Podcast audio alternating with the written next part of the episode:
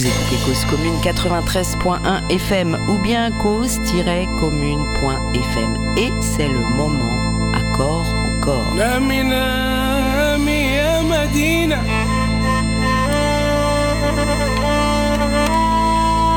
وانت امتى حاسة بينا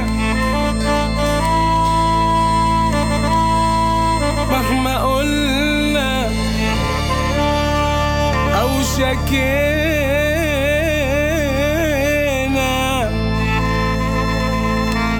جوا منك اتنسينا. يا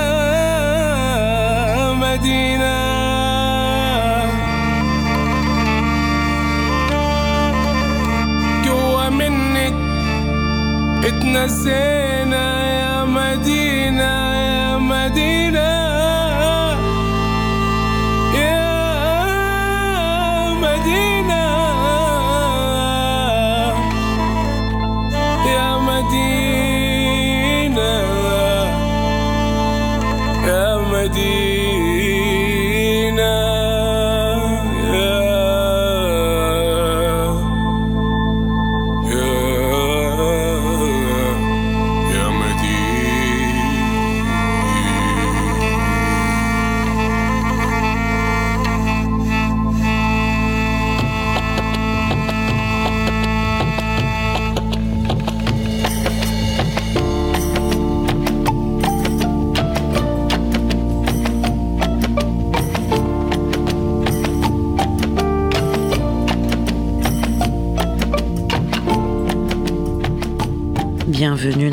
Dans cette émission AAC 27 à corps au corps. Je voudrais remercier infiniment Raquel et Guy d'être aujourd'hui dans le studio de Cause Commune pour présenter un chemin pour l'écriture, Écrire le cirque, l'aventure d'Archaos et la méthode Ankar qui vient de paraître aux éditions euh, Deuxième Époque. Raquel Rach de Andrade et Guy Carrara sont directeurs du, de la compagnie Archaos, co-directeurs euh, du pôle national du cirque de Marseille avec Simon Carrara. Ils nous font l'honneur aujourd'hui d'être dans le studio et nous allons euh, évoquer à la fois les spectacles de la compagnie d'Archaos et ce livre, ce très beau livre, qui est une invitation, une main tendue vers le, fait de retrouver, de trouver ou de, dompter le plaisir de l'écriture et euh, ce va-et-vient entre le corps l'expression du corps, où poser son agrès, comment habiter l'espace, créer des numéros de cirque et les écrire en laisser une trace ou simplement euh, s'en souvenir ou simplement continuer à rêver, écrire peut-être pour euh,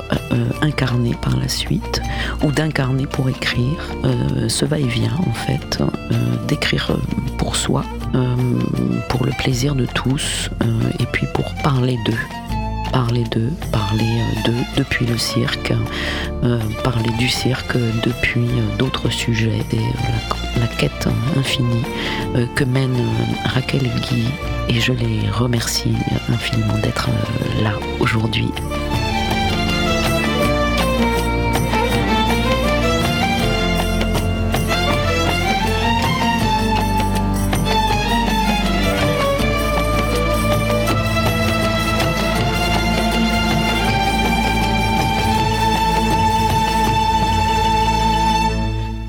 Bonjour Raquel. Bonjour, ça va Corinne? Oui, ça va. Je suis tellement contente d'accueillir aujourd'hui Raquel Andrade, de Raquel Andrade. Rache de Andrade. Rajde Andrade et Guy Carrare.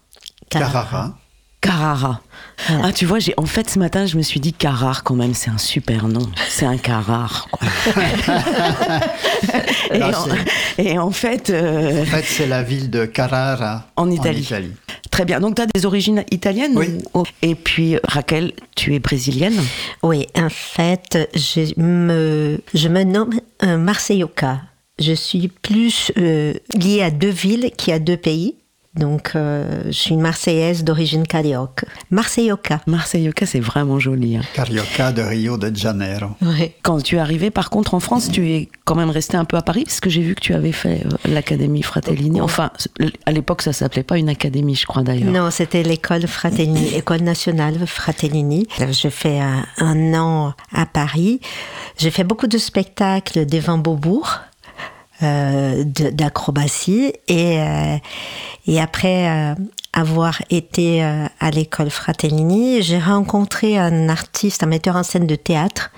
Et je suis allée à Avignon, donc faire un spectacle mélangé théâtre et danse. Et c'est là où j'ai rencontré Archaos, qui présentait dans, à l'île Pio euh, le spectacle de chapiteau de cordes. Et c'est là Déjà, que- d'accord.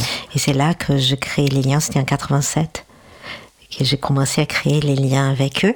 Je suis répartie au Brésil ensuite. Et euh, quand j'étais au Brésil, donc euh, ils ont envoyé des lettres Mhm. Pour nous inviter, moi et mon partenaire, qui était un porteur euh, d'acrobatie, où il était allongé, moi je faisais des acrobaties sur ses pieds. Et c'est là où on se demandait, est-ce qu'on retourne en France? Ça a été dur hein, l'année à Paris, parce que c'était l'année où il y avait moins 16, et je connaissais pas le froid avant. Mhm. Donc c'était très difficile. Et euh, on s'est dit, mais on, on va pas faire. Je, je disais à mon partenaire, je vais pas faire du cirque. hein. Je vais faire, je vais amener le cirque à l'intérieur du théâtre. Ah, Euh, parce que le cirque qu'on connaissait, c'était les cirques de traditionnels. C'était Et- dehors, c'était dans la rue, c'était. non, c'était les cirques traditionnels. À l'époque, il n'y avait pas euh, d'autres types de cirques. hein. Il faut se mettre à dans l'époque. Et, euh, et, m'habiller en paillettes euh, et faire des numéros, je, je disais, ça ne me correspond pas. Euh, dans- déjà dans la- Mais l'imaginaire. qu'est-ce qui t'avait amené au cirque? Alors, ce qui m'avait amené au cirque, c'est qu'il y avait l'école de cirque à Rio qui était ouverte. D'accord. Et moi, je me disais que j'allais apprendre le cirque pour être une comédienne plus complète. Oui, c'est ça. Donc c'était ça mon objectif. Mais seulement j'étais un peu euh, aspirée par les mondes du cirque. Parce que la relation humaine, elle était très franche, très directe. Et il y avait quelque chose sur scène qui était différent du théâtre. J'ai j'ai d'ailleurs souligné un tout petit passage euh, dans le livre qui vient d'être publié, Oui. qui s'appelle Écrire le cirque, l'aventure d'Archaos et la méthode Ankar, C'est exact. c'est-à-dire Ankar, Andrade. Andrade et Carrara. Euh, je l'ai trouvé génial ce passage. Petit à petit, je fus comme aspiré par le monde circassien, Oui. par ça. les gens de cirque. Ils étaient fascinants, solidaires, directs, sincères. Assez vite, j'ai compris que lorsque l'on risque quotidiennement la blessure, et parfois sa vie dans l'acte acrobatique, on garde l'essentiel et que les valeurs que l'on développe dans nos rapports aux autres, dans l'exercice de notre art, sont remplies de compréhension et de solidarité. Oui, oui c'est ça. C'était, c'était tellement fort parce que on, on oublie toutes nos divergences quand on rentre sur la piste, sur la scène, et qu'on va accomplir l'impossible. Donc, il y a toutes ces subjectivités qui peuvent avoir dans les relations humaines.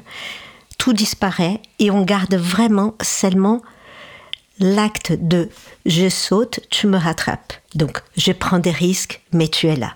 C'est vraiment être l'ange gardien de l'autre et je crois que le cirque, c'est vraiment le lieu de ça. Oui, c'est l'ange gardien, mais c'est aussi, euh, je pense, plus que l'ange gardien, c'est vraiment un partage de d'un moment unique. Mhm. Parce que l'ange gardien, il protège l'autre. Mais ce moment-là de tu vas accomplir quelque chose et moi, je, je suis là pour te tenir, c'est vraiment le partage de, de l'instant merveilleux qui existe dans l'être humain. Mhm. Et où il n'y a plus de frontières entre toi et ton partenaire, en fait. Exactement. C'est un peu l'abolition des frontières, ouais. Oui, c'est ça, c'est exact. Et alors, je rebondis sur euh, 87, euh, donc c'était déjà le chapiteau de cordes. Guy, en fait, j'aurais voulu que tu racontes le début d'Archaos en Angleterre. C'était mettre le cirque au service de quoi, au, tout au départ? Oui, tout au départ, c'était, on voulait inventer quelque chose, inventer un langage en utilisant les, les techniques de cirque, ce qui était un gros défi. Et nous, on voulait parler euh, du monde qui nous entourait, en fait. hein. Euh, On voulait parler des exclus de la société, de la violence dans les banlieues, euh, et puis tout ce qui traverse, euh, tout ce qui traverse la société, donc euh, l'emprise des religions, bien sûr la violence, mais aussi la sexualité. euh, enfin, tout ce dont on doit parler euh, quand on fait du spectacle vivant, pour moi en tout cas, que ce soit au théâtre ou dans la danse ou au cirque. Et euh, il se trouve qu'au cirque, personne n'avait encore fait ça. Donc le cirque était resté un peu dans son jus, hein, si, si je puis me permettre. Mhm. Et à l'époque, il était euh, assez monstratif et divertissant. Mhm. Et, et nous, donc, euh, comme moi, je n'aimais pas le cirque au départ, en fait. Je n'aimais pas l'esthétique du cirque. Toi, tu viens du théâtre, Guy, Oui, oui, oui, absolument. Du texte, plutôt. du texte. En fait, je suis venu au cirque parce que je cherchais un mode d'expression. Oui, on arrête de parler. non, surtout pour pouvoir parler au monde entier, en fait. Euh, parce que autrement, on parle qu'au français, si on parle français, Mhm. en gros. Et, euh, et donc, euh, comme je n'aimais pas vraiment donc cette esthétique surannée pour moi du cirque, euh, on est tout de suite passé à, à une esthétique euh, de la rue en fait, une esthétique de tous les jours quoi. En parlant des travailleurs, si on parle des travailleurs, ben on est habillé en travailleur par exemple. Mhm. L'idée était aussi de parler à un public euh, large, mais un public jeune, les 15-35 ans. euh, voilà, donc, donc on a utilisé des musiques très, très contemporaines hein, de, de ce temps et euh, une esthétique aussi. Donc, en fait, les thématiques, l'esthétique, euh, la recherche scénographique aussi qui était très, très, qui se voulait très différente en tout cas et innovante, fait que on a choqué le, le- le monde du cirque. Et euh, je sais qu'en Grande-Bretagne, donc, on a été interdit dans certaines villes. Je me souviens bien de la ville de Bristol parce que c'était euh, assez fort. On s'est affronté avec des, des associations de défense de la moralité publique. C'est ça, c'est pas ah, pas avec des circassiens, c'était pas c'était pas la, pas la- c'était pas la, la compétence ou- c'était vraiment une censure sur le sujet, non? Enfin oui, sur oui, des une thèmes censure et- comme, comme en ce moment, il y a des gens qui font en sorte qu'on censure sur euh, certains spectacles, euh, sur des thématiques sur le genre ou d'autres. hein, Ah oui, euh, voilà. vous êtes encore et toujours confronté à ce, à ce problème-là, avec peut-être même une régression aujourd'hui. D'ailleurs, j'ai l'impression, moi, je ressens oui, oui, ça. tout à fait. Il y a, il y a- il y a des mouvements comme ça qui sont pas sympathiques. Et à l'époque, bah, c'est ce qu'on a vécu, donc parce que le, le- ce qui s'était fait dans le théâtre et la danse, donc de, de parler de, de, de la société en fait, de euh, n'était pas, c'était pas fait dans le cirque. Donc euh, euh, voilà, on, on était pour les Anglais, on était les anarchistes français. Oui, c'est ça, c'était la musique punk et le rock. et- Euh, oui, et, voilà. euh, ce qui était dénoncé, c'était une certaine. Je vais pas aller trop vite. J'ai écouté, un, un- un- j'ai écouté celui que vous appelez Pierrot. Oui. Euh, le cirque est resté, euh, en tout cas dans les ministères et dans, les, dans, la, dans la politique française, il est resté au ministère de l'Agriculture jusqu'en, je crois, tu dis 79 Oui, c'est ça. euh, dans le mode de- d'aide et de subvention. Euh, donc ça renvoie un peu quand même aux, aux gens, aux gens qu'on appelle malheureusement les gens du voyage, enfin à ceux qui sont sur la route. Et Pierre disait que beaucoup de circassiens, euh, c'était des gens qui avaient vécu dans la... Enfin qu'en tout cas les, les, les, les acteurs d'Archaos et les partenaires et les artistes recrutés à Archaos étaient souvent des gens qui étaient passés par la rue. Oui, alors par la rue, et même, euh, il y en a beaucoup qui étaient passés, euh, euh, qui étaient des exclus de la société même. hein. On, on faisait aussi de la, de la réinsertion, réinsertion. hein, euh, voilà, de gens qui avaient fait un peu de prison, qui avaient eu des problèmes sociaux, ou qui étaient d'anciens drogués, ou, ou voilà. Donc ça, ça nous intéressait beaucoup euh, de mélanger un petit peu aussi à l'intérieur de nos, nos spectacles dans la troupe euh, tous les milieux sociaux, hein, qui, qui soient euh, des gens les plus instruits, euh, aux gens qui ont le, le- le- le moins de bagages en tout cas et le moins de possibilités de, de vivre en société. Oui, parce que euh, à cette époque aussi, donc, euh, comme Guy le dit, euh, euh, il y avait des artistes qui commençaient à faire des écoles de cirque et qui venaient euh, d'un autre milieu, qui n'étaient pas les milieux de famille de cirque, mais de milieux intellectuels. Moi, par, par exemple, je venais d'un milieu intellectuel. Mon père était ingénieur, ma mère psychanalyste, et je faisais du cirque. Donc, et tu euh, la fac d'économie la à fac Rio, hein, à Rio. Donc mélanger donc les gens qui étaient quelque part pour quelques-uns des exclus avec des gens comme moi et d'autres, hein, pas que moi, créer quelque chose qui était différente et possible. D- Dans un projet commun, dans une, une vie commune aussi, parce que quand on partait, on partait huit mois euh, euh, dans les routes, euh, surtout à cette époque-là au, au nord de l'Europe. Et, et on vivait ensemble. Donc c'était comme un petit village qui s'est déplacé euh, un peu partout. Welcome, Pierrot Le Fou Bidon. avec euh, avec des copains et tout ça. On a monté Cervidon avec des roulottes et des chevaux et tout ça. Bon, c'était le panard de voyager avec les chevaux et, et les roulottes et tout. C'était super bien. Quand tu arrives dans un, dans un bled, euh, une colonie comme ça avec 25 chevaux et tout, je te dis pas l'impact. Bon, dès le carton. Pourquoi vous avez abandonné les chevaux? Parce qu'il y a de plus en plus de béton et de moins en moins d'herbe, d'une part. Et le béton, c'est un peu dur pour les chevaux à manger. Puis je commençais à avoir d'autres idées de spectacle, à vouloir faire un peu autre chose. L'histoire du chapiteau de camp, par exemple, c'est parti du fait qu'on n'aime pas le chapiteau. Mais on voulait pas faire du plein air avec simplement un simple portique où tu as le trapèze accroché, comme on a fait au Cervidon pendant 12 ans. On voulait faire du plein air qui a de la gueule et tout. D'où l'idée de prendre une structure chapiteau et puis crac-crac d'enlever tous les plats là-dedans et de laisser du vide. Ça, c'est, assez extraordinaire. J'ai lu que pour le spectacle, un des spectacles les- peut-être les plus. euh, je sais pas, parce que je crois qu'ils le sont un peu tous. Euh, c'est lui qui euh, demandait 5 km, comme ça, une caravane de 5 km. C'est lequel? C'est Metaclown, non? Metal Clown, oui. Ouais, c'est ça.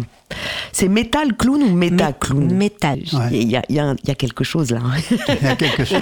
Et, et c'était basé par, euh, par rapport au clown de tôle. En fait, le clown euh, à cette période-là pour Archaos, c'était euh, des personnages qui avaient une tôle sur le dos. Mhm. Donc c'est pour ça que c'est venu Metal Clown.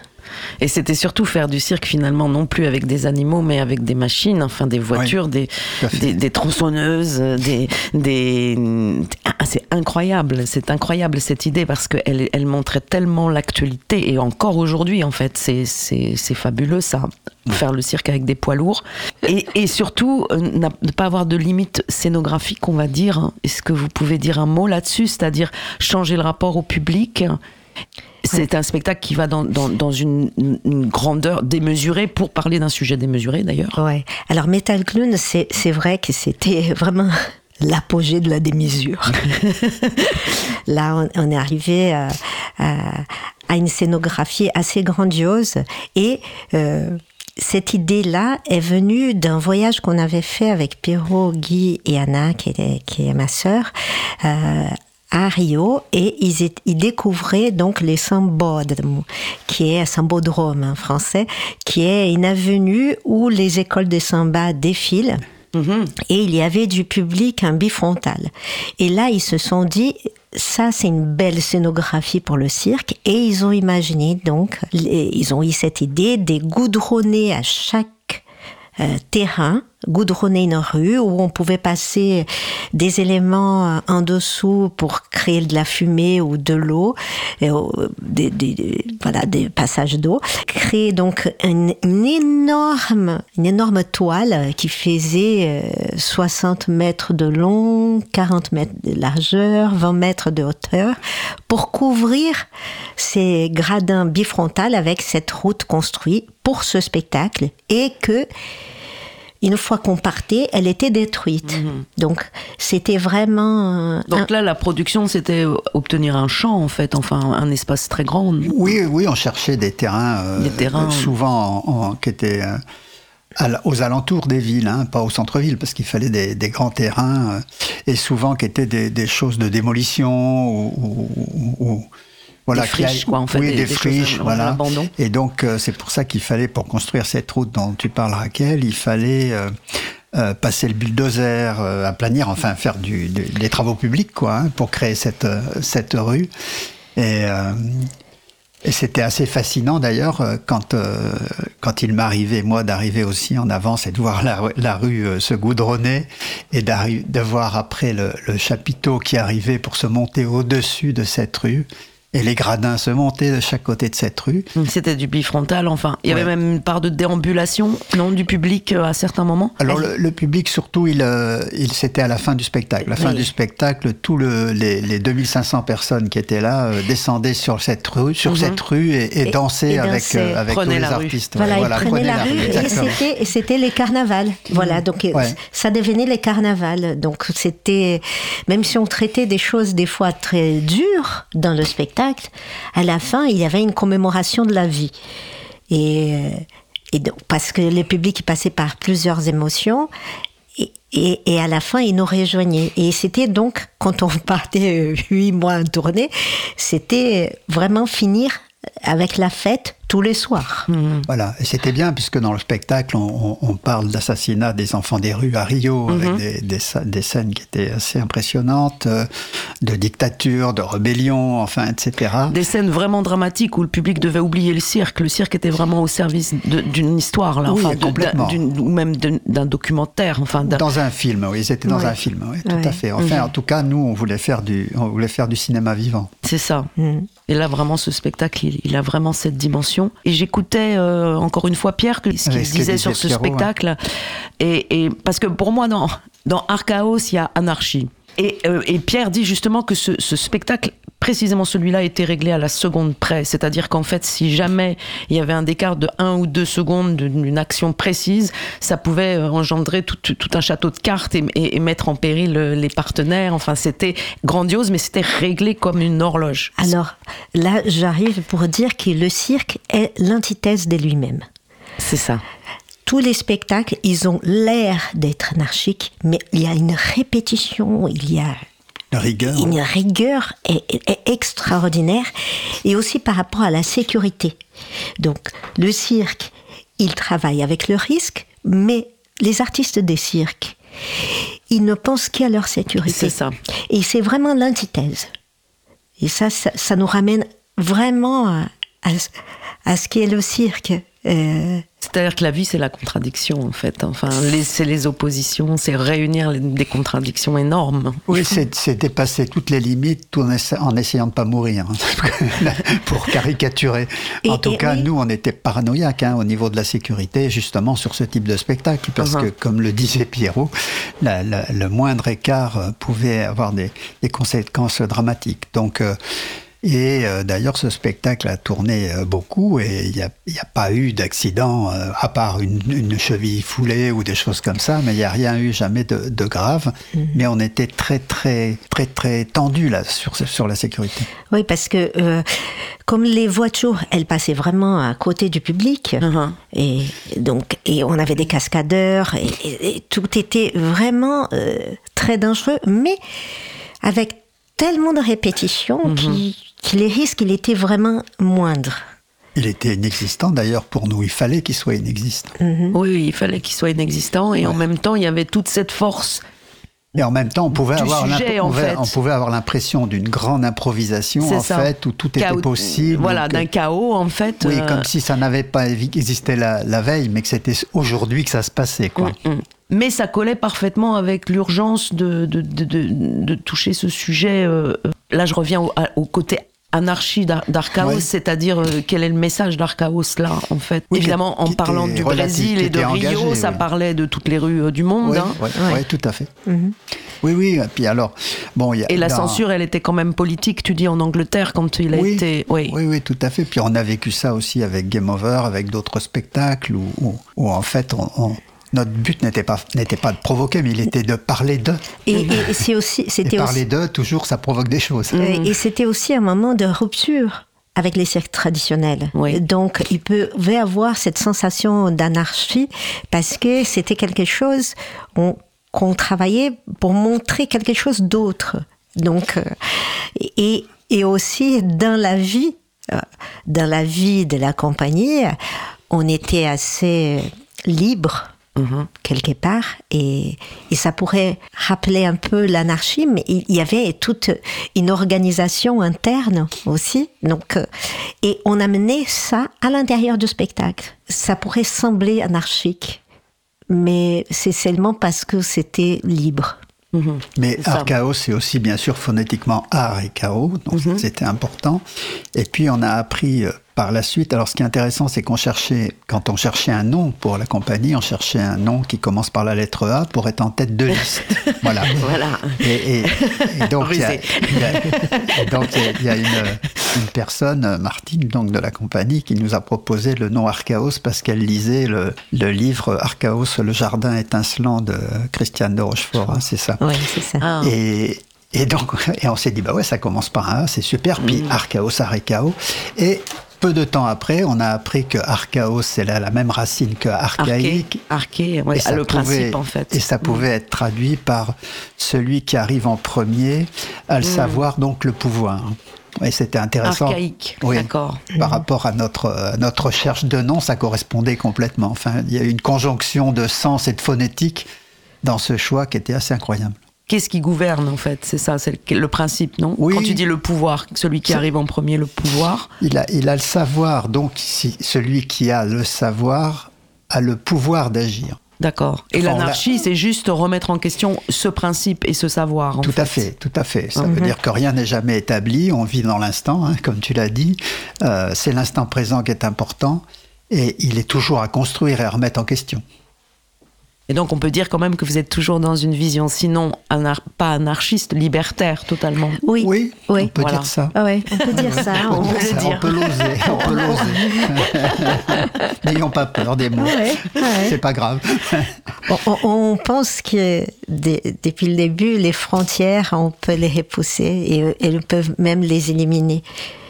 Les frontières euh, qui créent tellement de difficultés entre les relations, entre les pays, entre, euh, Entre gens. entre religions, on se dit que ces frontières-là, euh, elles peuvent ne pas exister. Si on se met dans, dans les airs, Mhm. elles n'existent pas.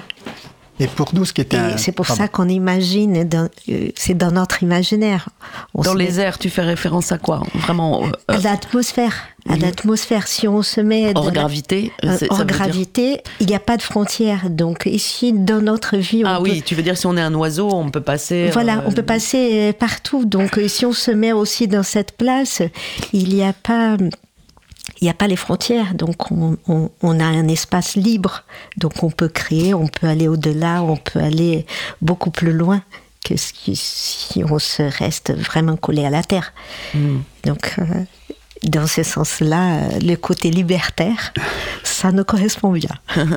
Et, et alors, ce qui était aussi intéressant, c'était, par exemple, sur ce spectacle Metal Clown, hein, il y avait 100 artistes sur scène, donc c'est quand même euh, assez impressionnant. C'était euh, 150 personnes euh, installées sur un village euh, et avec des gens euh, euh, de toute provenance. Il y avait 16 nationalités différentes et euh, des gens euh, de religions différentes. hein. Il y avait des juifs, des catholiques, euh, Des musulmans. des musulmans et peut-être d'autres encore, Mhm. et, et des gens qui dans la vie ne se seraient pas fréquentés.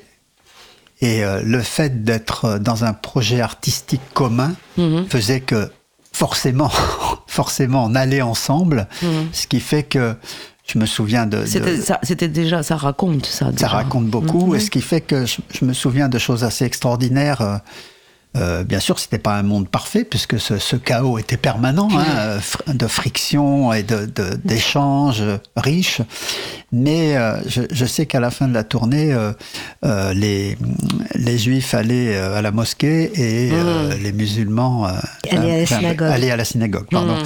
Et enfin, etc. Et les gens se mélangeaient et avaient même la curiosité de connaître davantage l'autre. Je, je pensais à la, à la compagnie Pipo del Bono, à cette urgence de dire avec qui je peux faire ce que je veux faire et où, de- enfin où je vais chercher hum, les, les acteurs. Pipo, il a préféré travailler avec euh, avec ses rencontres, avec les gens qu'il croisait dans la rue, avec euh, voilà, il y avait pas il y avait pas d'audition, il y avait des rencontres. Alors on- Ouais.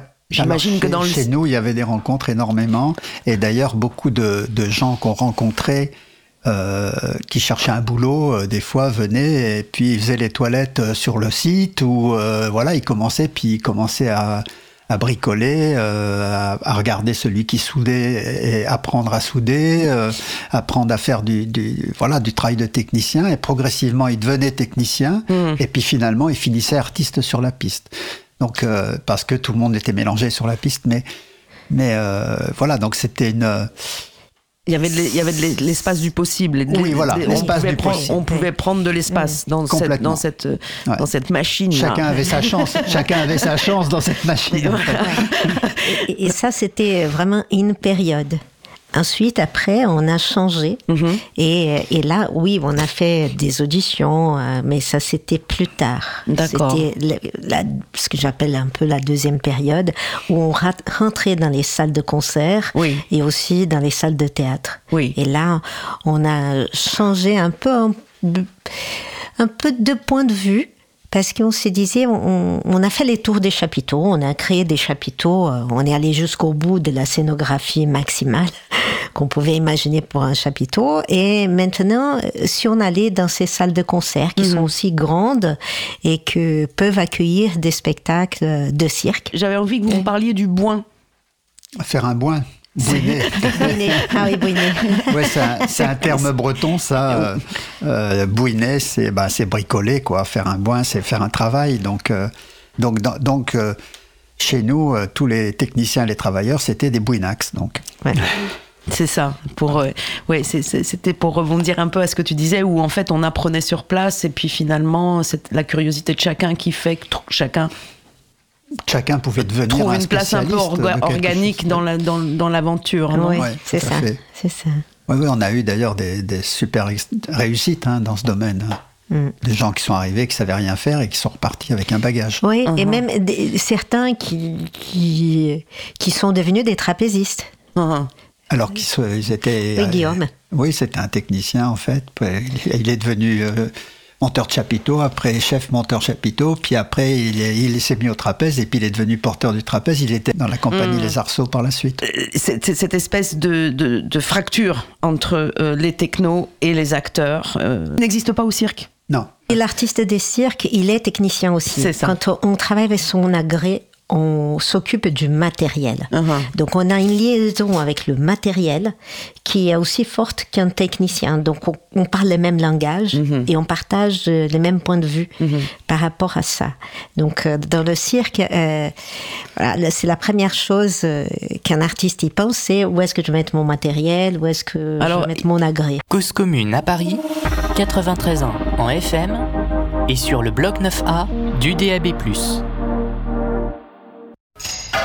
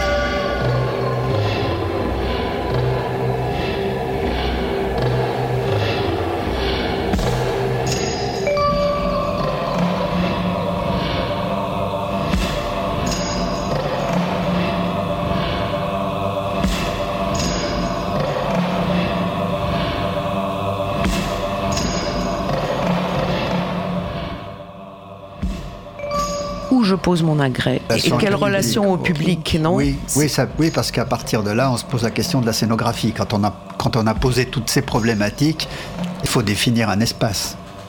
Même s'il faut inventer des salles, ce qui est le cas des, des chapiteaux qu'on inventait. Mhm. Mais même quand on joue dans des, dans des zéniths ou, ou- ou dans des salles de théâtre, de toute façon, on considère l'espace et on doit le réinventer. On doit l'identifier, en tout cas. On ne doit pas être victime de la structure existante. C'est la même chose pour un chapiteau, d'ailleurs. C'est comment comment on crée une identité globale à, un spectacle.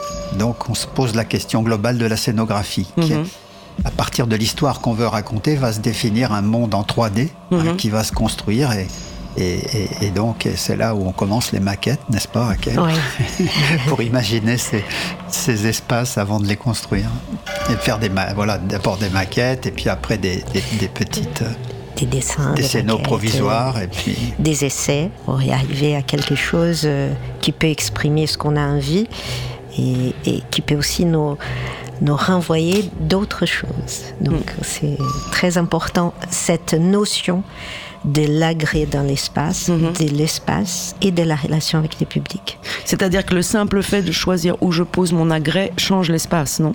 Complètement. Oui, et, et- et commence, que on- à, on- commence à, à- à- à la réflexion de la définition de l'espace au-delà de mon agré. Ouais, Parce que si on met l'agré euh, juste euh, collé au public, on va donner un- un- une relation intime. Mhm. Si on le met vraiment très loin, Mhm. donc c'est comme un imaginaire, comme quelque chose. Mm. Et, et- et là aussi, je ramène au cinéma parce que euh, on a toujours été très inspiré Mhm. du cinéma et le cinéma nous a beaucoup appris aussi de comment travailler la scénographie Mhm. par rapport à l'imaginaire du public, par rapport à notre imaginaire et par rapport à la relation de cet imaginaire entre l'artiste, les- l'auteur, les metteurs en scène et les publics. Et le fait que dans le spectacle vivant, on peut montrer le chant et le hors-champ. Absolument. Exactement. Absolument. C'est l'avantage du, du cinéma. Euh, on fait pas 10 prises pour choisir la meilleure. Chaque Voilà, soir, on est en direct et, et- et le film se déroule. Et le film se déroule. Oui, et le cirque, il, il amène quelque chose euh, qui, qui j'adore depuis le début, c'est de considérer le public Mhm. et de le faire partie prenante. Quand euh, on, on partage des émotions ensemble, quand il y a le danger, quand il y a la surprise, quand il y a le rire.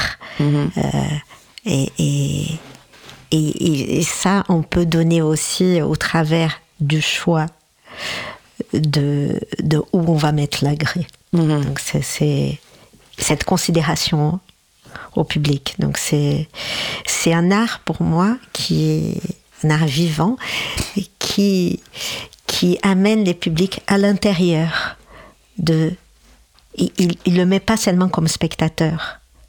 Le public n'est pas seulement spectateur, il le vit. Il s'identifie, tu veux Il dire. s'identifie, euh, il y a beaucoup, et, et- et ça on l'entend quand il y a l'effet waouh. Mhm.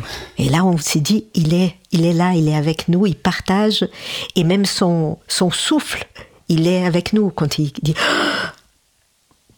Donc, euh, il fait partie intégrante du spectacle. Et alors, ce qui est intéressant aussi, c'est que le, le cirque n'est pas peut définir n'importe quel type d'espace.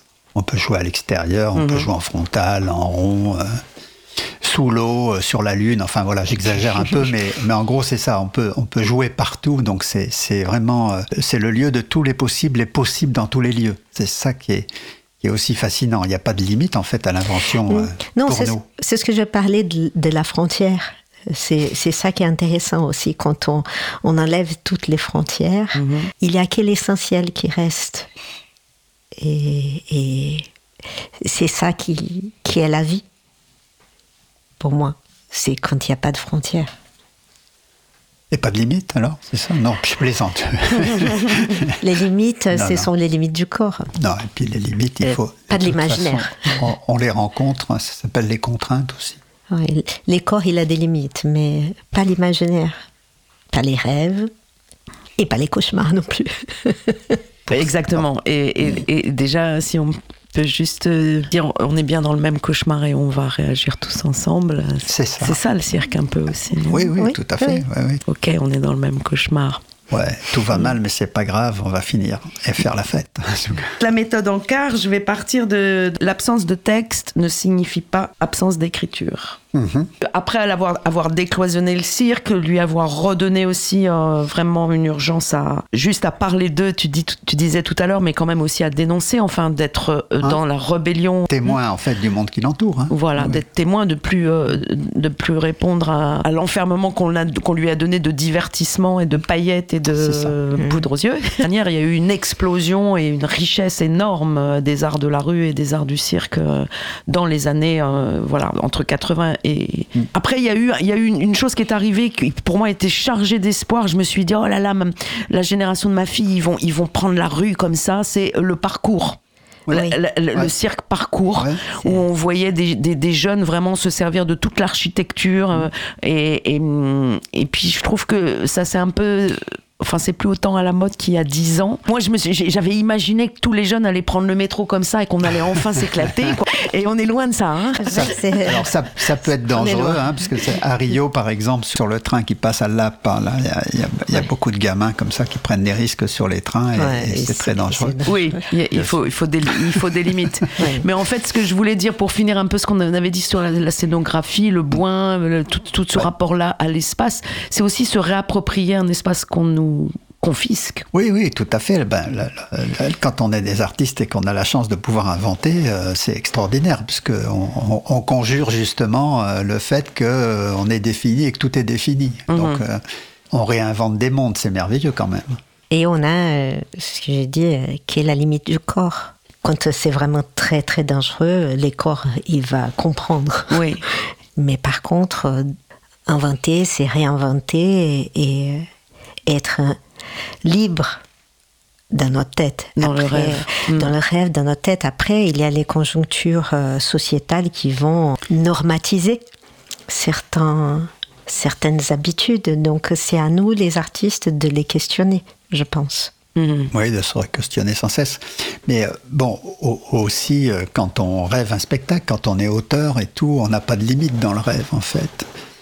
Bien sûr, quand on, on écrit pour le cirque ou pour la danse ou pour le théâtre, on connaît la matière, donc on a quand même une, une conscience de certaines limites. Mais malgré tout, on peut rêver relativement à l'infini. Par contre, après, quand on met en scène euh, ce que l'auteur a rêvé, qu'on soit le même, qu'on soit la même personne ou, ou une personne différente, là, on, on est face aux contraintes. Là, euh, là, il y a des contraintes Là, parce qu'il y a, il y a les, budgets, ouais. les moyens dont on dispose. euh, les artistes qu'on a. oui, les- l'humain aussi, les rapports et l'espace, l'espace, oui, le quand on- temps, l'énergie, enfin voilà, il y a beaucoup de, de contraintes. Et, et- et ce qui est intéressant, c'est d'affronter ces contraintes. Comment on fait coller le rêve à, à ces contraintes et, et- et combattre ces contraintes hein, pour Mhm. arriver vraiment à, à définir justement euh, quelque chose, une, une espèce d'innovation qu'on espère à chaque fois. Et adapter aussi les contraintes. Des, des fois, de la contrainte naît aussi euh, une- une- un beau geste, un- une belle scène. Tout à euh, fait. Et, et- et le cirque, il travaille avec les contraintes.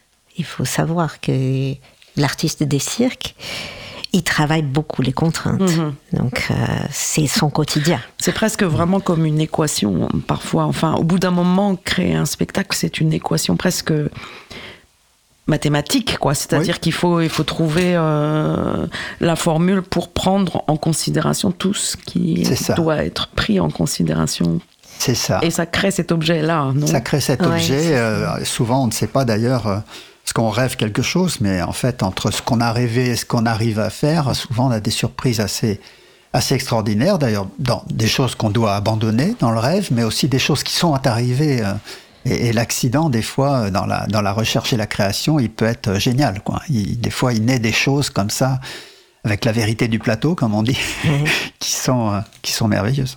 Avant de rentrer dans le studio, on parlait de Michel Dallaire, de cet, épisode-là que tu racontais, Raquel, où, tout d'un coup, la veille, la veille au soir de la première, il, tout, tout se réécrit et tout se réinverse parce que... Oui, il y a, il y a, euh, je, racontais donc une répétition et là, Michel Dallaire, après avoir passé euh, la nuit à parler avec Guy Pirot, il, il nous annonce on va changer tout le spectacle. Et là, on a regardé, on s'est dit c'est pas possible, tout le spectacle. Et là, on a travaillé pendant des heures, deux heures, deux heures, on a tout changé. Uh-huh. Et, et c'est vrai que le lendemain, le spectacle a très très bien marché. Donc il avait raison de le faire. C'était important. Pour nous, c'était épuisant, mais le résultat était là. Alors, je voulais justement peut-être parler de Michel Dallaire vers l'écriture. Pourquoi l'écriture? Pourquoi euh, euh, la méthode en quart Mais aussi parce que je pense que, comme vous, Michel Dallaire a vraiment travaillé sur mettre dans le cirque des personnages. Ouais. Euh, C'est-à-dire ne pas être des, des techniciens d'une technique, euh, des artistes, euh, voilà, instrumentistes seulement, mais être au service d'un message, d'une histoire, de, et créer, construire des, des dramaturgies et des personnages, d'où la méthode en quart, et d'où le travail de, de, de Michel Dallaire de dire le. euh, Peut-être c'est le moment que je cite euh, quelques, quel- quelques pensées lapidaires d'un très beau livre de lui qui s'appelle le, le clown, l'art, la vie. Le clown, le clown n'est ni un genre artistique, ni un style, mais un personnage. Est-ce que vous pouvez commenter ça? Oui, alors ça c'est intéressant parce que le, tout le monde dit euh, je cherche mon clown, euh, etc., etc. Non, non, non, j'interprète quelque chose. Uh-huh, voilà, c'est ce que ça. dit Michel et on, et on est tout à fait d'accord avec ça. Qu'il soit, euh, qu'il soit burlesque euh, ou dramatique ou qu'importe, euh, il, est, il, est, il est au service de quelque chose qu'il a à dire de toute façon. Et pour nous, c'est extrêmement important même dans l'apprentissage de l'acte acrobatique. Il faudrait que tout petit, quand on apprend à faire un salto ou une roulade, on sache ce qu'on veut dire avec ce geste-là. Et, et les, apprenne. les- les clowns, pour moi, c'est lui qui interroge d'une manière euh, di- différente ce qui est l'être humain.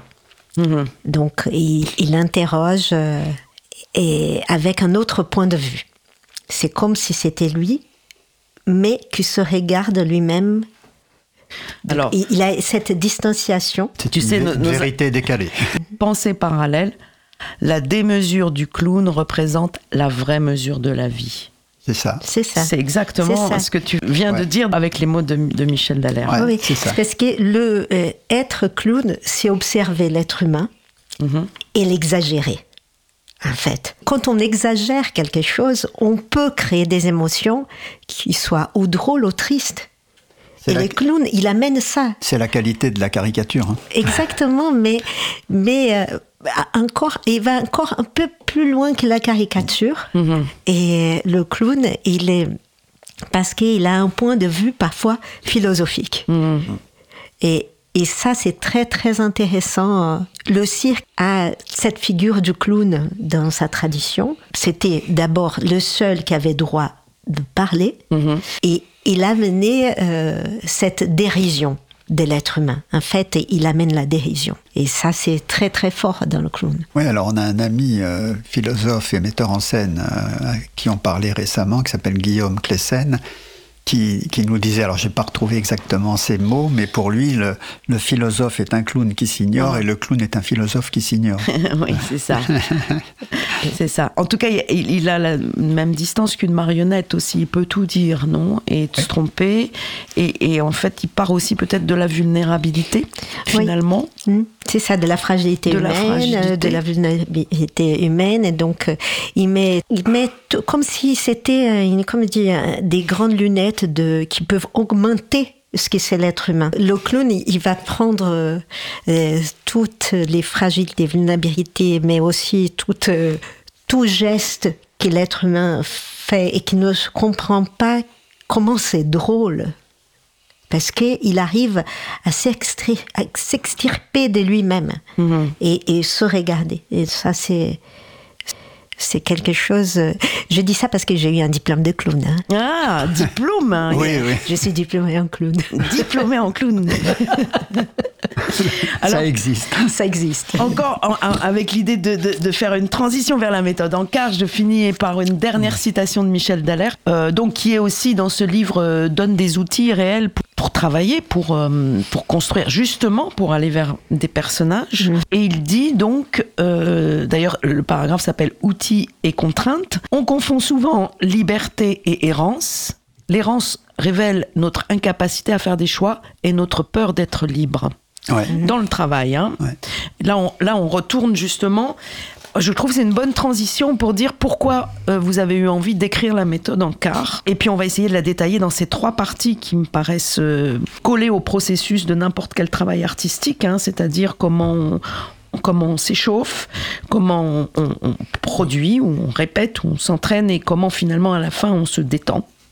Et reprendre ces trois étapes dans un processus euh, d'écriture de traces plutôt. Parce qu'en fait c'est un peu démystifier l'écriture c'est pas écrire pour écrire. C'est se donner cet outil là se le réapproprier Oui, et, laisser des traces c'est le démystifier aussi. Ouais. le démystifier Ouais. Alors d'abord, euh, tout d'abord, on a eu envie euh, de, voilà, de démystifier euh, la problématique de la page blanche. Mhm. Donc il y avait beaucoup d'artistes de cirque, mais on a appris aussi qu'il y avait beaucoup de gens qui avaient tout, peur tout à fait de la page blanche. Et pour nous, la peur, c'est quelque chose qu'on que vous savez travaille, traiter qu'on parce que le cirque sait traiter voilà, euh, la, peur, Et, et, et on est parti de, de cette envie d'enlever la peur. Mhm. Et comment et comment on peut écrire aussi les cirques parce que c'est quelque chose qui nous parle depuis presque 40 ans. Comment écrire les cirques Donc c'était à partir de cette question-là. Et on a beaucoup observé donc les artistes des cirques qui travaillaient en trois temps. Moi qui étais aussi artiste de cirque, donc c'était l'échauffement, le travail avec les agrès, la création, et ensuite euh, les étirements. Parce que quand on, s'était dit, quand on travaille beaucoup, on s'échauffe, on travaille beaucoup, mais on, donne beaucoup de soi. Et après, il faut revenir à soi. Et comment on revient à soi dans l'écriture. Et c'est pour ça que pour nous, c'était important de créer des exercices d'échauffement en écriture, des exercices d'écriture et des ex- exercices d'étirement en écriture pour, à la fin d'une séance, revenir à soi.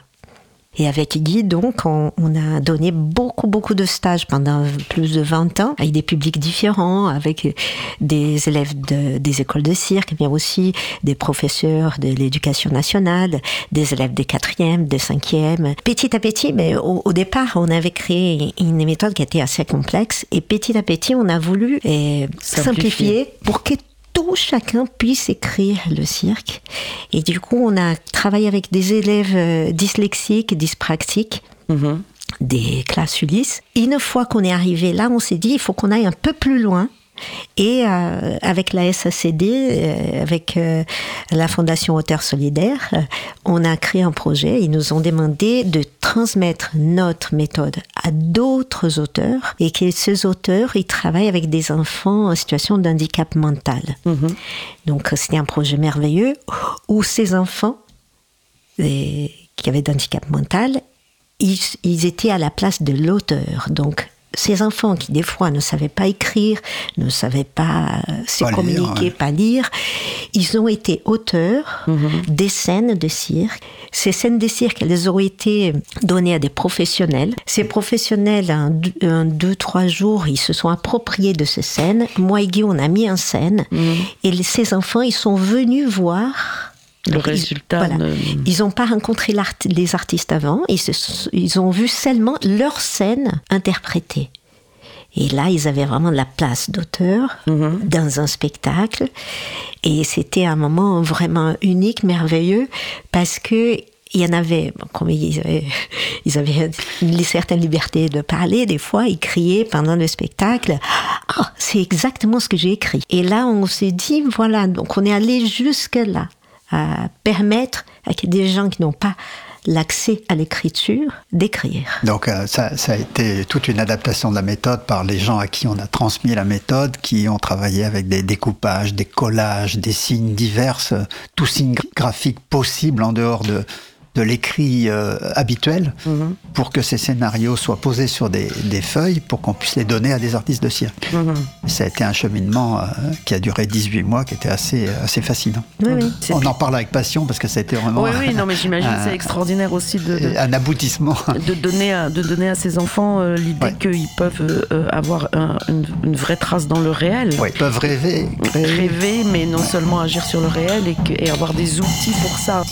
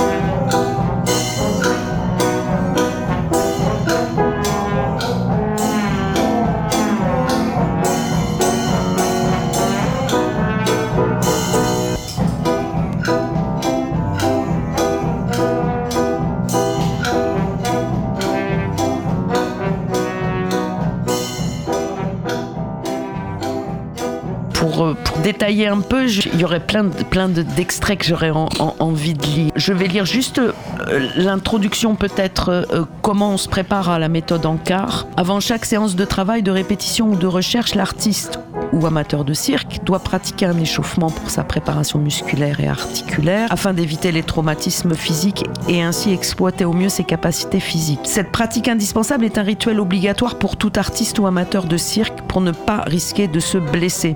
C'est vrai que souvent les gens ont peur de, de se faire mal à écrire aussi, Oui. d'aller Oui. trop loin, de, Ouais. de pas de- ou de pas savoir où ils vont ou d'être dans l'inconnu tout simplement. Et, et les enfants, euh, il suffit de rien pour, pour, pour leur donner la permission, mais ils ont vraiment besoin qu'on les autorise. Absolument. C'est ça. Mettre en situation. Euh, ça, vous avez dû être confronté à ça dans le principe d'Ankar. Moi, euh, je- je- au départ, je, je, je créais avec eux des, des- je travaillais avec le craft euh, pour, ou le papier pour la scénographie ou pour créer des personnages, etc. Et en fait, le simple fait de froisser une page, on- ils n'ont pas le droit. C'est ça. On leur a appris tout ça. le contraire. Donc, Il y, a- il y a un symbole pour ce qui concerne la méthode Ankar. Nous, toujours, on- quand on, on démarre un stage, on dit on a- on n'écrit pas à la table sur une chaise, on écrit sur des tapis, ça. par terre, trouver n'importe quel endroit, mais. Mais on, on- Où- voilà. où son Et corps- ça nous est arrivé d'arriver au, au collège, je me rappelle, où- avec des, des- des professeurs euh, qui, qui nous regardaient travailler. Ils nous disaient voilà, vous avez cette salle, regardez, il y a les tables, les chaises et tout. Et nous, on disait hop, on enlève tout. on enlève toutes les tables, les chaises et on travaille par terre. Oui, c'est surtout que le corps, pour écrire, les corps, il faut qu'ils soient totalement détendus C'est au ça. départ. Donc, euh, il faut que, comme un artiste de cirque va choisir où est-ce qu'il va mettre la grée, c'est euh, c'est lui qui va écrire, il faut qu'il choisisse la place où il a envie d'écrire. C'est à partir de ça. Donc, euh, tout de suite, c'est, j'ai j'ai peut-être pas envie d'être assis. Oui, puis faut, Peut-être j'ai envie d'être allongé. il faut casser les codes. quoi. j'ai envie d'écrire euh, euh, en mettant euh, le papier sur le dos de quelqu'un. Et décrypter en fait l'angoisse qui, qui, qui peut se rejouer là et comment on la dépasse, on la dévie, on Oui, la alors, on- détourne. Pour ça, on travaille beaucoup sur le jeu. hein. Ce, qui est, ce qui est important, C'est de, de jouer ensemble. Oui. Voilà, c'est écrit. Si on fait le parallèle avec l'écriture, l'échauffement est le moment de se libérer de la peur, de l'angoisse ou d'une difficulté face à la page blanche. Cela peut aussi tout simplement être une manière de mettre les neurones en marche. C'est vrai. Avant de démarrer, il faut bien vérifier que le matériel nécessaire soit à portée de main. Une pile de pages blanches, stylo, crayon, crayon de couleur, ciseaux, colle, post-it, carton, ficelle, pâte à fixe, fil de fer, etc. On n'écrit pas sur des cahiers, car les feuilles doivent être libres, sans appartenance. Cela est très important. Pour chaque séance d'écriture, il faut prévoir une matinée ou une après-midi, du temps donc. L'idéal est de choisir une demi-journée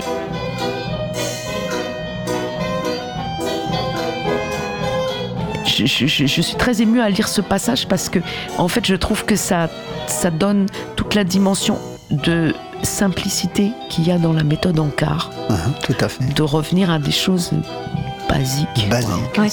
Et ce qui est important aussi euh, sur la question de la feuille libre, c'est que tout de suite, euh, on- n'écrit pas pour quelqu'un, on écrit déjà pour soi-même. Mhm. Et le fait de les laisser libres et parfois les laisser dans l'espace, carrément, on, laisse la feuille là où elle est. On enlève cette, euh, cet attachement.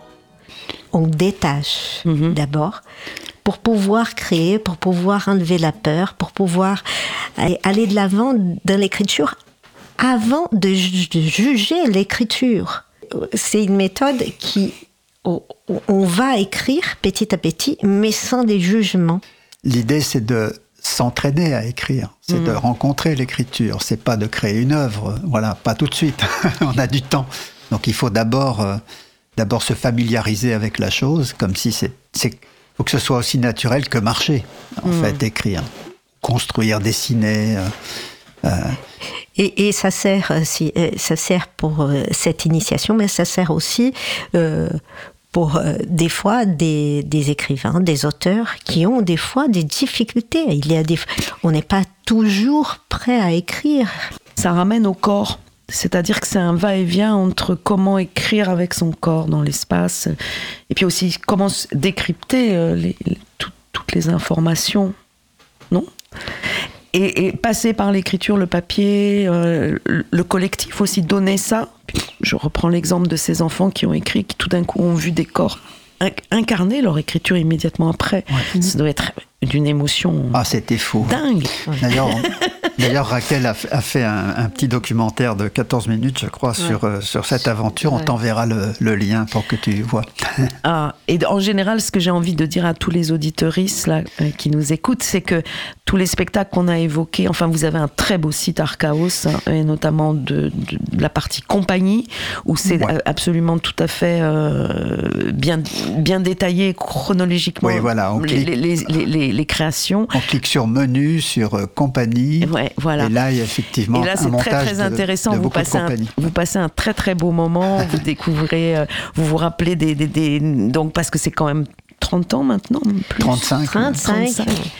de création et de musique et de l'univers et de personnages et de sujets surtout. hein. Ouais. Et on voit que vous avez une actualité dans les sujets euh, assez incroyable. Euh, voilà.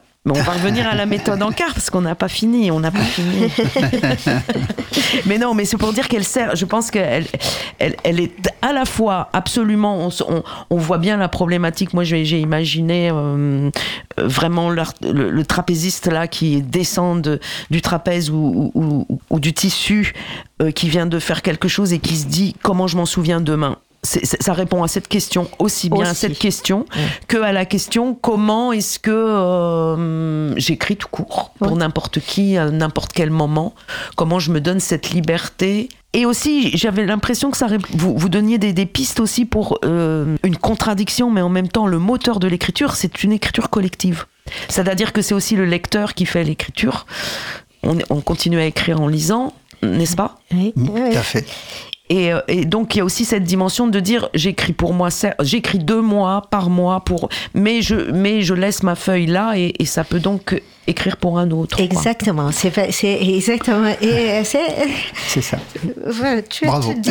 Oui, c'est ça. C'est pour euh, écrire pour soi, mais aussi pour l'autre. Donc, euh, et comment euh, comment on on sort quelque chose de nous-mêmes, mais tout en pensant à l'autre. Donc, comment on inclut l'autre dans notre écriture. Alors très vite dans nos exercices de la méthode, justement, on écrit pour les autres et chacun va interpréter ce qu'a écrit l'autre pour lui, etc. Et, et parler de ce qu'on voit et de ce qu'on a écrit pour. Ça, c'est assez intéressant. Et finalement, l'exercice, pour finir par un exercice qui est souvent le plus difficile, c'est d'écrire simplement pour soi, contrairement à ce qu'on pourrait croire. Oui, ça, oui. c'est assez intéressant. Dans le, dans le processus, c'est, c'est- tout ça, c'est lié, à toutes les observations qu'on a faites avec le temps hein, sur, euh, sur ces stages. Alors, aussi par rapport à la, à la méthode, je vais dire un, un truc. Donc, alors, deux choses. D'abord, effectivement, laisser les feuilles comme ça, mais c'est un peu l'idée euh, que tu as eue, Raquel, quand tu as dit il faut que cette méthode, on l'écrive et qu'il y ait une brochure et qu'elle soit à la disposition de tout le monde pour que chacun s'en empare et puisse inventer euh, d'autres méthodes à partir de cette méthode. Hein, c'est ça. Oui, c'est quand on a imaginé la méthode, on s'est pas dit qu'elle est finie. En fait, c'est une méthode pour que les gens ils s'accaparent et qu'elle la développe, qu'ils, qu'ils- qu'on puisse inventer d'autres exercices, qu'on puisse aller un peu plus loin. C'est juste. C'est euh, une base. hein, Voilà, c'est une base pour que d'autres, d'autres s'approprient. Voilà. Alors, à fait. je, je pense aussi à une chose. Euh, avant que le livre euh, soit, soit édité, etc., on était en train de l'écrire. Et puis on s'est dit, tiens, euh, est-ce que c'est intéressant ou pas? Et on l'a envoyé à deux, trois personnes, dont euh, on l'a envoyé à Sophie Deschamps, euh, Sophie Deschamps qui a été plusieurs fois présidente de la, SS de la Société des auteurs et compositeurs dramatiques, donc la SACD. La SACD, mm. Et elle nous a fait une réponse assez extraordinaire qui nous a dit ah ouais mais c'est vrai on va vraiment l'éditer ce livre parce qu'elle elle a dit ce livre est fantastique il devrait être lu par tous les élèves de toutes les écoles d'art toutes disciplines confondues Mhm. Ça ça nous a vraiment marqué quoi on s'est dit ah oui en fait c'est pas c'est pas seulement pour le cirque Non. en fait En hein. fait, ça peut être utile. Et notre éditeur qui est euh, qui, euh, qui donne aussi des cours euh, à la faculté euh, en- à l'université euh, Donc c'est nous- édité, je l'ai pas encore dit, à deuxième Ouais. époque euh, dans le dans, dans le domaine cirque. C'est ça, c'est c'est ça. l'éditeur, c'est c'est lui. Hein. Oui, Oui. Et, et donc Christophe Barra qui donne aussi des, des cours euh, à l'université. Nous a dit mais votre livre il est, super. euh, euh, Est-ce que je peux emprunter de, de vos exercices pour mes élèves C'était extraordinaire. Et on lui a dit, mais c'est pour ça qu'on l'a écrit, c'est pour que les jeux ils s'approprient, qu'ils Ah. utilisent et Voilà, qu'ils les quelques, transforment. c'est ces quelques retours qui nous ont dit bah oui on va on va faut vraiment qu'on le finisse ce livre et qu'il soit qu'il soit édité. Et, et d- dans la méthode Ankar, il y a quelque chose qui pour moi est très importante, c'est les exercices Uh-huh. Ils sont très importants parce que c'est vraiment, on a la sensation qu'on a quand on fait du cirque, quand on est artiste de cirque et qu'on fait des étirements à la fin. Et, et- et ces étirements-là qui durent, une écriture qui dure très peu de temps, ils nous ramènent vraiment à, à finaliser, à ramener, à, à mémoriser, à, à ressentir tous les travaux qu'on a fait dans la séance d'écriture. Ouais, et puis, euh, Et c'est, c'est un moment vraiment intime. C'est le moment intime de l'écriture. oui de moi. retour sur toi sur Ouais. soi comme tu dis et de, de détente de relâche. Je vais lire le numéro 3 qui s'appelle Trait, donc les exercices d'étirement en écriture, page 92, qui donne donc des choses très très concrètes, hein, des exercices très concrets. Ça me rappelle un peu, je sais pas, les, les, les exercices pour euh, euh, matériaux pour acteurs ou non acteurs de d'Augusto Boal. hein. Ouais. C'est-à-dire, c'est de cette simplicité. et Si on, on, on- on applique la recette à la lettre, on est toujours très surpris, quoi. C'est ça. Absolument. Voilà. Ça. Donc mots croisés, euh, cada comme cadavreski, il y a ça c'est pour la préparation. Ensuite il y a les exercices d'écriture alors qui sont beaucoup plus on va dire euh, longs peut-être parce qu'ils doivent réellement euh, Demander euh, de Enfin la- ils peuvent aller à un- tout un travail d'écriture dramatique. C'est ça. Mhm, C'est ça. C'est-à-dire que c'est aussi simple que ça peut-être d'écrire et de pouvoir fixer un répertoire du cirque. Ça, j'avais aussi envie de parler de ça avec Ouais. vous parce que effectivement, écrire, euh, bon, c'est Babylone. C'est-à-dire où est-ce qu'on va dans dix siècles euh, Qu'est-ce qu'on pour- qu'est-ce que les extraterrestres pourront lire de ce qu'on faisait du cirque? Oui. Il y a Quel- cette dimension-là où- Oui, oui, oui. Quelle, Oui. Est, quelle est la trace de mémoire du futur. Oui, mais, mais- même sans penser à un futur extrêmement lointain, ce qui est quand même vachement intéressant, mais, mais c'est euh, même un futur immédiat, c'est-à-dire que D'ailleurs, là, on va lancer un appel à projet euh, pour les reprises de répertoire. Donc, un appel à projet, on, on va proposer donc aux compagnies qui le désirent de, nous, de nous proposer des projets de reprise de répertoire de pièces qui n'ont pas été jouées depuis euh, 7 ans, par exemple, euh, au minimum, et, euh, et qui soient reprises par eux-mêmes ou reprises par une autre compagnie, par euh, d'autres d'autres gens. Donc, Parce on lance que- cet appel à projet parce qu'on veut vraiment Oui. que justement la reprise de répertoire soit aussi euh, contemporaine. Et Hein, parce, euh, parce que pour nous, c'est important. euh, dans les spectacles vivants, d'accord, on fait trace Mhm. avec nos corps, mais quelle est la trace qu'on laisse dans l'écriture de La ce qui se passait? Quelle est la mémoire? Donc faire trace, c'est important pour le cirque. Comme je disais l'autre jour, entrer dans les patrimoines ou matrimoines. Hein. Hum, matrimoine, dire, s'il te plaît. Matrimoine euh, culturel mondial et, et aussi euh, dans les. Il est déjà dans les matrimoines affectifs, patrimoine affectif, et, mais comment il va rester dans le patrimoine, matrimoine culturel mondial? C'est ça qui. Et ça, ça va aussi avec le fait que l'acteur circassien ou pas est un personnage.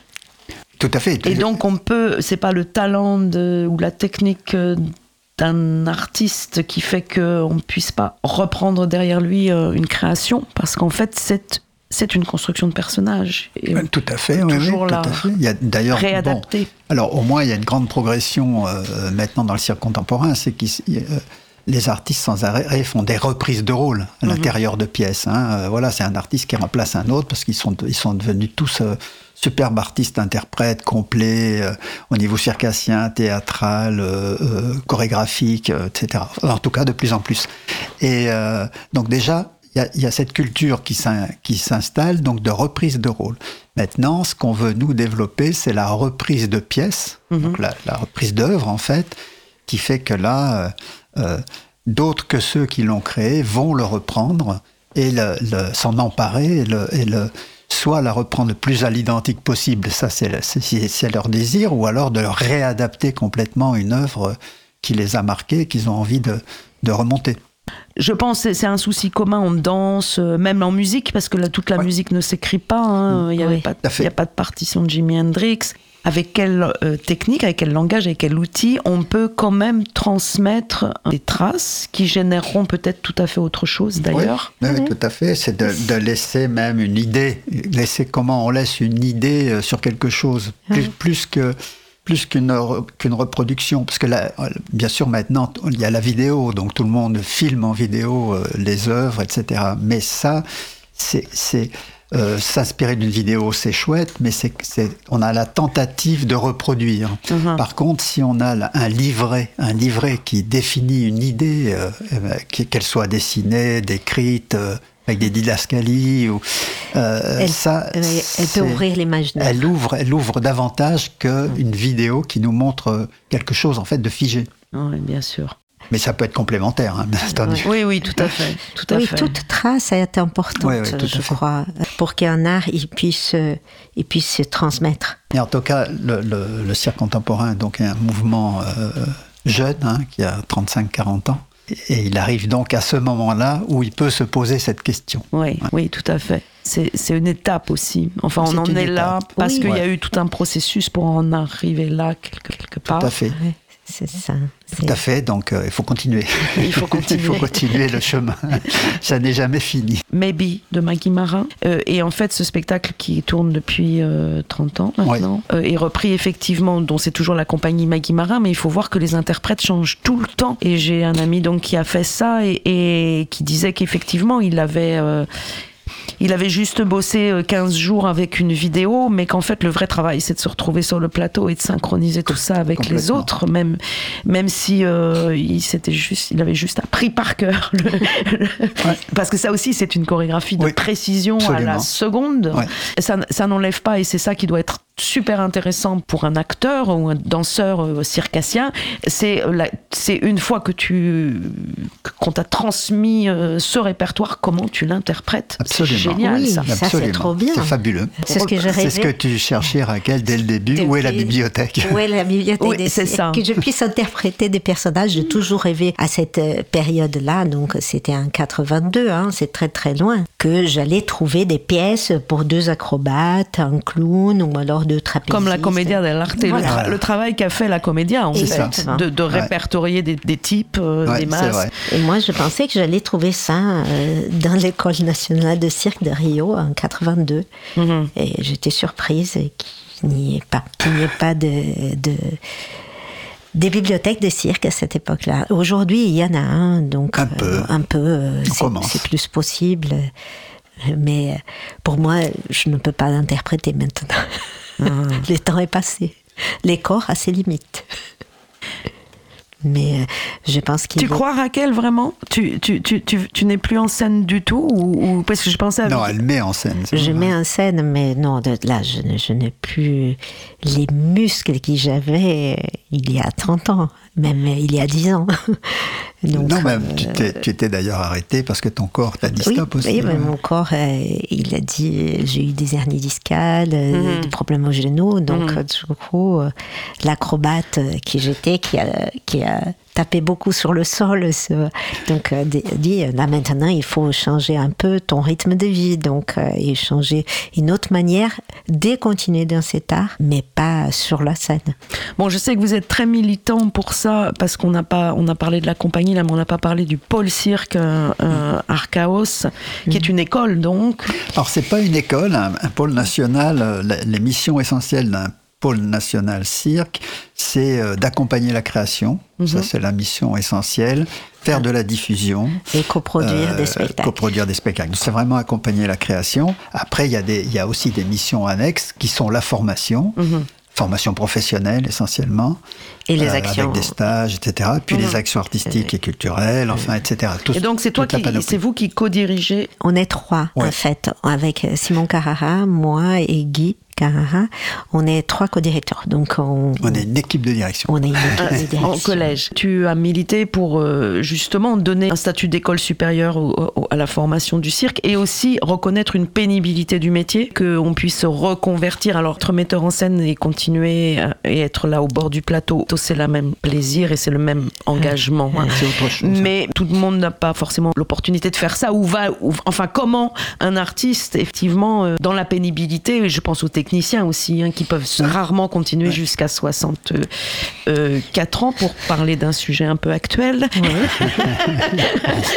Dramatiquement actuel. dramatiquement actuel. Vous militez pour être une parole de terrain de ça et, et réellement de dire voilà. Oui, il faut, il faut penser que la, la, la vie, la vie d'un artiste, mais la vie en général, est faite de plein de, de surprises et de, de, de discontinuités, d'imprévus, etc. Donc c'est pour ça que, on, combat pour que les artistes de cirque aient un, un niveau euh, d'études euh, le, le reconnu, en tout cas par l'éducation nationale, le plus haut possible, de façon à ce que lorsqu'ils ont des accidents de la vie, ou lorsque leur corps n'en peut plus et, et- et qu'ils doivent aller ailleurs ou poursuivre autrement, euh, ils aient les capacités de faire des formations qui leur soient ouvertes grâce à un niveau euh, euh, défini donc de, de diplôme. Hmm. Voilà, Donc ça, ça a été un, euh, voilà, je- on est militant de ça depuis euh, 35 ans. Ouais, oui, tout à fait. Et ça, c'est aussi vraiment euh, bah, une, ligne, une ligne directrice, un fil rouge de votre travail hein, d'insertion et de, et de reconnaissance. De reconnaissance, ouais, tout à fait. Voilà, de professionnalisation. Oui, il faut regarder la vérité en face.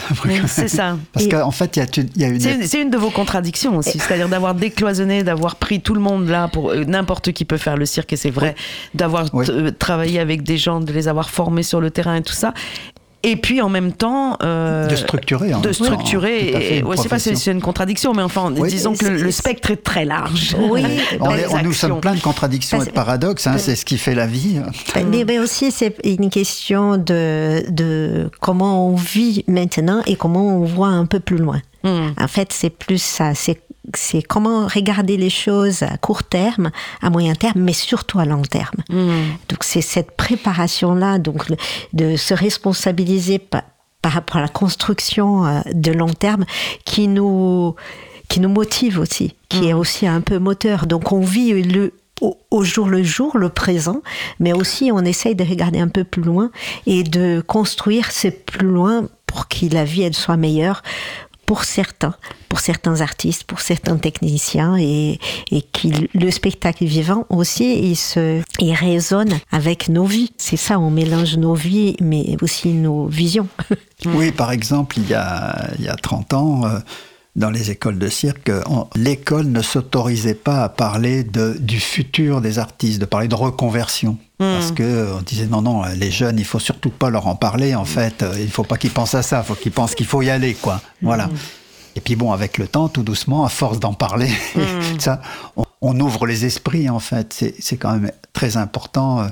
Pour un jeune qui s'engage dans quelque chose, qui sache que euh, qu'il s'engage pour le long terme en fait, hein, et que c'est toute une vie, un, un parcours d'artiste. Ça c'est c'est quand même euh, très important.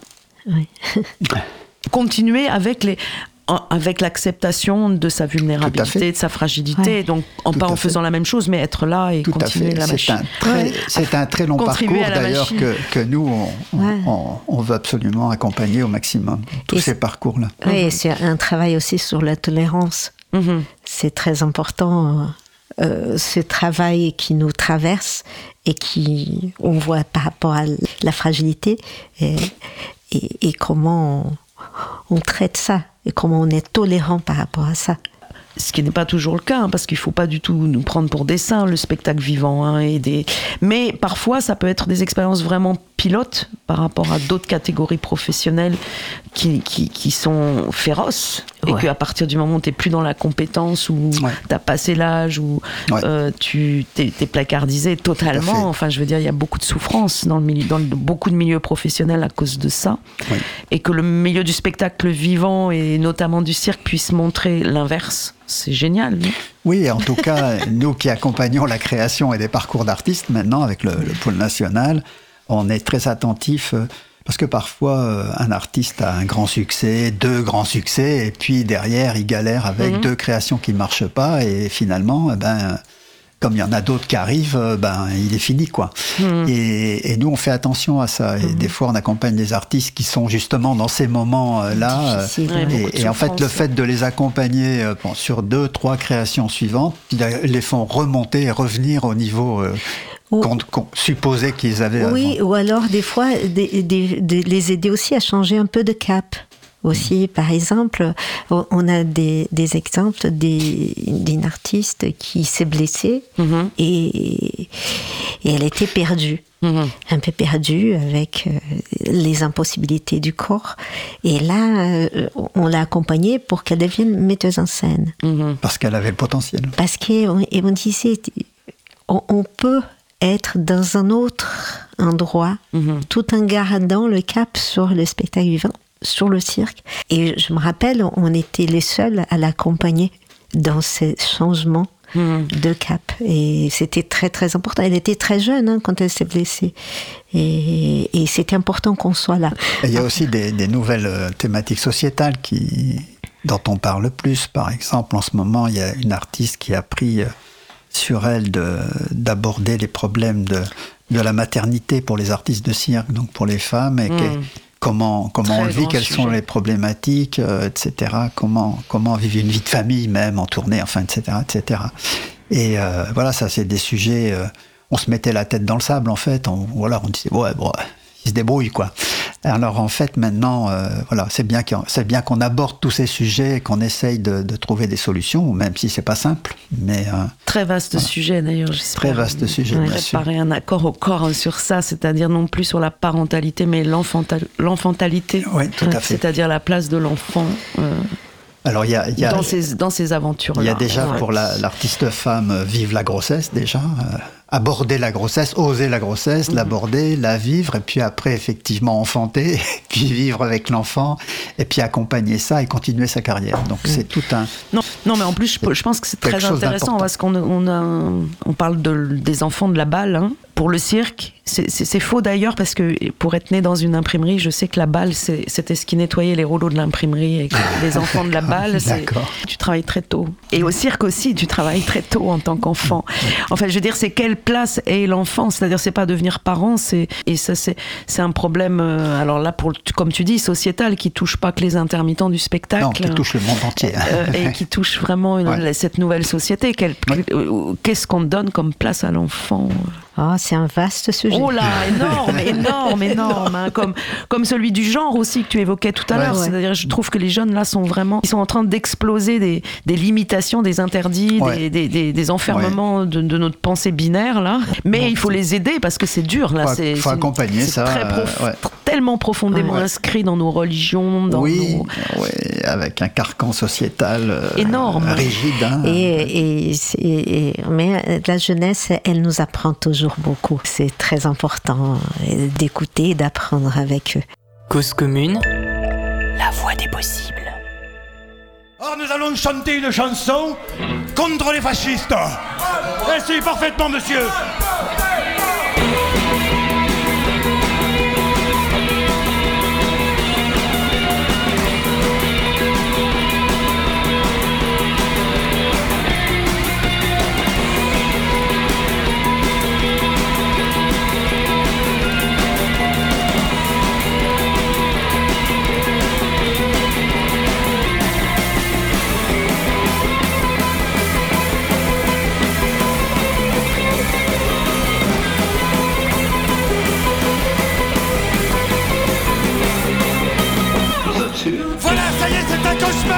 Dans un livre d'histoire. Quand on les voit à la télé, levez la main au bourget. Quand ils nous montrent leur tête de nœud et qu'ils défilent le bras en l'air. Ça ressemble quand même, petit frère. Oh, tu nous dis ça Nuremberg. Mais qu'est-ce qu'ils ont à s'exciter?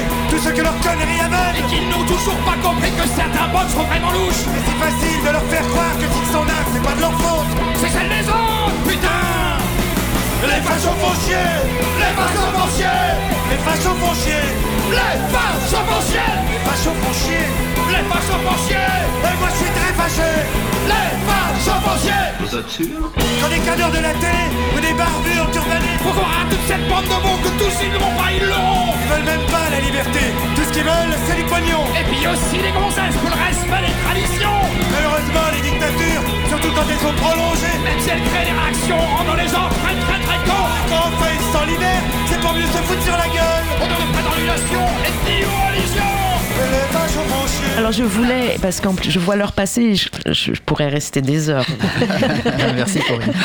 Euh, je voulais lire le numéro 3 donc des, du troisième volet qui est l'exercice d'étirement en écriture, c'est-à-dire celui où on relâche, où on se détend et où on, on s'approprie vraiment les choses. Et l'exercice numéro 3 qui s'appelle trait.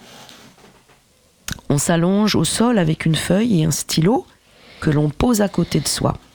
Ensuite, on ferme les yeux et on choisit une berceuse ou une chanson qui nous rappelle notre enfance. On ouvre les yeux, on s'assoit et on trace un trait sur la feuille. On reproduit ce trait plusieurs fois pendant qu'on chantonne la berceuse choisie à voix basse. Durée de cet exercice, 5 minutes. Je trouvais cet exercice euh, assez représentatif de, de la, de la surprise et de la simplicité de ce que vous, vous donnez comme cadeau dans ce livre. C'est pour euh, cet exercice-là. euh, Raquel a beaucoup travaillé sur, cet ces- exercice sur parce que- comment, comment les exprimer surtout. hein. Parce qu'il y a quelque chose qui nous ramène à l'enfant, Mhm. donc, euh, et qui donc nous ramène à, au tout début de nous-mêmes. Mhm. Ça fait partie des, de ces exercices d'étirement qui ramènent à l'intime, à ce qui tu étais au début À la source. à la source. Et le fait de le ramener à la source et continuer un travail sur papier avec un crayon, un stylo, ça, détend les neurones. Et le lendemain, on n'a pas de courbature dans Non, les neurones. Pas de Et courbature neuronale. voilà, c'est très important de ne pas avoir ces courbatures-là parce qu'on démarre à chaque jour l'écriture sans souffrance. Et, et c'est ça qui est très agréable dans la méthode, c'est de revenir à quelque chose où on retrouve les plaisirs de l'écriture, Mhm. Petit à petit. On est reconnecté avec une source euh, Originelle. originelle. Oui, oui, c'est Ah. ça. J'allais dire pure, mais je me suis arrêtée parce que, bon, mais ça, les auditoristes iront le découvrir tout seuls en se procurant le livre euh, Écrire le cirque, l'aventure d'Archaos et, et la méthode en quart. Euh, parce que tu parles que le cirque, c'est vraiment l'impur et, et- et j'adore cette idée, Guy. Voilà, je voulais te le dire, mais euh, je laisse les auditoristes euh, aller, aller, aller chercher ce que ça veut dire. Oui, oui, tu as raison. Euh, Aller à la recherche. Peut-être juste leur donner la piste que c'est c'est le métissage et la Ouais. diversité et Ouais. retrouver ça. Et donc effectivement, retrouver la source de son enfance, c'est aussi retrouver tout, ce- tout ce qui nous a traversé, non? Toute cette fluidité. C'est ça. Et, et, et de ramener aussi à ce moment où on était petit et que nos mamans ou papas chantaient. Mhm. Et de, de cette relation qui on crée quand on est tout petit, tout enfant, où on se sent rassuré. En fait, tu sais, j'ose pas le dire, mais j'avais imaginé qu'on finirait l'émission comme ça, c'est-à-dire que tous les trois, on chanterait juste quelque chose qui nous vient comme ça, de, qui nous tient à cœur. Mais peut-être, Raquel, tu peux le faire toi seul pour détendre euh, Guy Ah oui. et moi. Ah oui. Je vais chanter donc la chanson que je chantais pour mes enfants. Ouais, super, je ferme les yeux. Cessa rua, cessa rua fosse minha. Eu mandava, eu mandava ladrilhar com pedrinhas, com pedrinhas de brilhantes, só pra ver, só pra ver você passar. Merci. Merci. Beaucoup. Moi, à chaque fois, je suis ému quand tu chantes. euh, cette, euh, Ah, c'est trop bien. Et Euh, de toute façon, je vais, je vais vous envoyer une fiche où je vais mettre des liens pour aller plus loin, parce que s'il va y avoir quelques euh, passages musicaux. Orange Blossom. Ah oui, Ah c'est ouais, c'est joli, hein, ouais, Orange Blossom. Euh, les, les producteurs de porc, ça m'a beaucoup fait rire. J'ai fait de la flûte. Ah, les frères Lève-Dup, c'est Voilà. fantastique. Voilà. Il y a aussi tout un travail des musiciens sur l'univers euh, dramatique du cirque depuis, euh, on va Ouais. dire Fellini, hein, mais Ouais. la, une rota en fait Ouais. qui, est, qui est tellement beau, quoi. hein. N'est-ce pas Alors si vous avez des pistes à me donner, euh, des, des- des bijoux à me donner, euh, on- je, Ah, je vais prendre le temps de la monter cette émission pour qu'elle soit belle, mais elle est magnifique, elle va être magnifique. Merci, Corinne. Au revoir beaucoup. Guy, au revoir Raquel, Au revoir, merci, merci. merci vraiment. Et puis euh, peut-être à bientôt. Absolument, à bientôt, à toujours. euh, À toujours. bien sûr. À vite. Archaos Forever. Merci.